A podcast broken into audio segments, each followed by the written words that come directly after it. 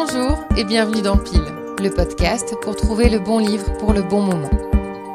Épisode 51 Un livre pour voyager en Perse. Pour terminer cette saison estivale, je vous propose aujourd'hui un voyage un peu différent. Un voyage à travers le temps, avec la lecture de deux histoires issues du livre Contes des sages persans, publié chez Seuil. Ce livre est un cadeau que l'on m'a fait et je suis très heureuse de vous le transmettre à mon tour. Même si je ne suis jamais allée en Iran, je rêve d'avoir cette chance un jour et en attendant, j'apprends des petits mots par-ci par-là auprès de ma famille élargie. Azizam, ouvrez grand votre esprit et vos oreilles, c'est parti.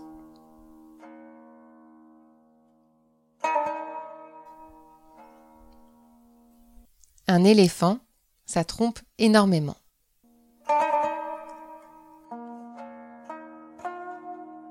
Il était une fois, et il n'était pas, sous la voûte azurée, au pays d'autrefois, un éléphant que des bateleurs avaient ramené à grands frais de l'Hindoustan, afin de l'exhiber aux gens du Khorasan, qui de leur vie n'avaient vu de pachyderme. L'idée était d'en tirer un maximum de profit.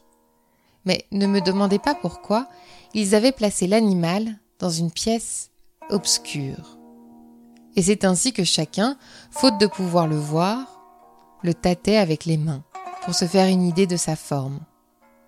L'un tâta la patte de l'éléphant avant de s'exclamer Cet animal est un pilier. L'autre, qui se trouvait à portée de son oreille, affirma Mais non, cet animal ressemble à un éventail. Un troisième encore tâta la trompe et ajouta L'éléphant est comme une gouttière. Un quatrième toucha les défenses et conclut qu'il s'agissait là d'un arbre à deux branches. Un cinquième, assez grand pour atteindre son dos, poursuivit. Mais l'éléphant est semblable à un trône.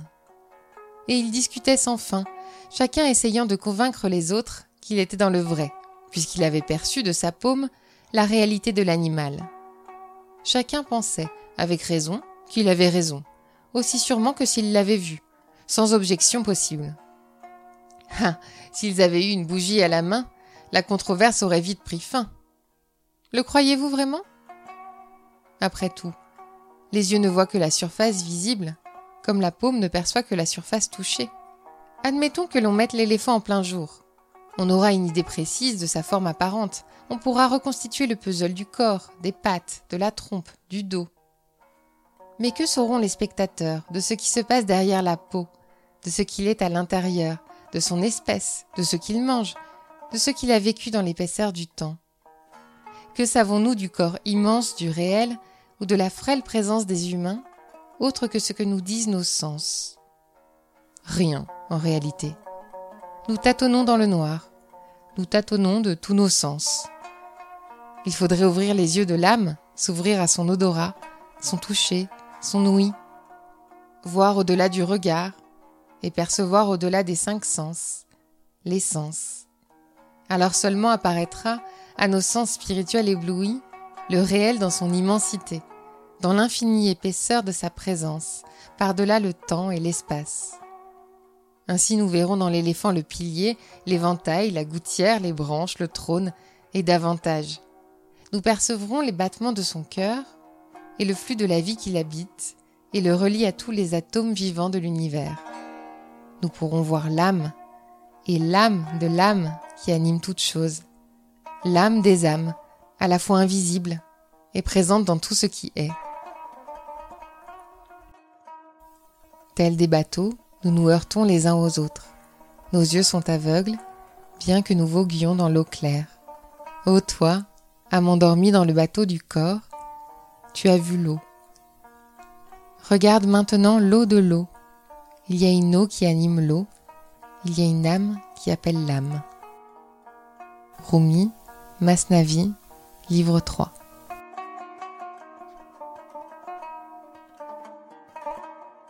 La goutte de pluie.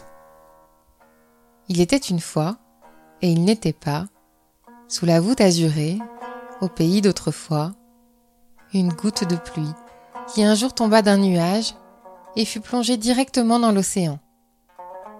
Comme c'était une toute petite goutte de rien du tout, personne ne remarqua ni son absence dans le nuage, ni sa présence dans l'océan. Quand elle était dans son nuage, la gouttelette en suspension se sentait un peu exister, surtout quand un rayon de soleil ou de lune venait la faire briller de mille feux. Mais là, en tombant dans l'océan, elle se rendit compte brusquement qu'elle n'était rien. Absolument rien. Elle eut honte d'elle-même et se dit Qui suis-je moi, là où mère il y a? Si elle est elle, alors moi je ne suis pas. Comme elle se vit d'un œil si humble, une huître la recueillit dans son flanc et la nourrit de sa quintessence de nacre. Elle la polit et polit, tant et si bien qu'à la fin, elle devint une perle éclatante. Puis, un jour parmi les jours, un pêcheur de perles la trouva. Le jour d'après, un orfèvre la sertit sur une couronne royale. Et le jour d'après, elle orna le front du roi. Parce qu'elle eut le front bas, elle obtint la hauteur, elle devint tout être, en frappant à la porte du non-être.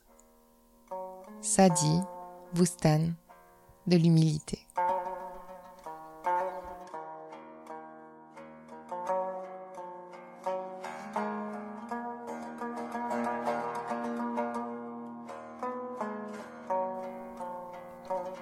C'était Conte des sages persans, publié chez Seuil. Si vous le croisez en librairie, vous verrez que c'est un très joli petit ouvrage dont les illustrations, la tranche colorée et la couverture peau de pêche font tout le charme. J'espère que vous aurez envie d'en découvrir encore plus. De mon côté, je ne sais pas encore vers quel nouveau voyage Pile va voguer. Mais je suis très heureuse des moments que nous avons passés ensemble cet été, et je remercie encore une fois Émilie, Florence et Karine d'avoir participé à cette saison estivale. En attendant la suite, je vous propose qu'on se retrouve sur les réseaux sociaux, sur Twitter et Facebook sous le nom de Pile de Podcast, et sur Instagram sous mon nom à moi, claire.gano, J-E-H-A-2-N-O. À très vite!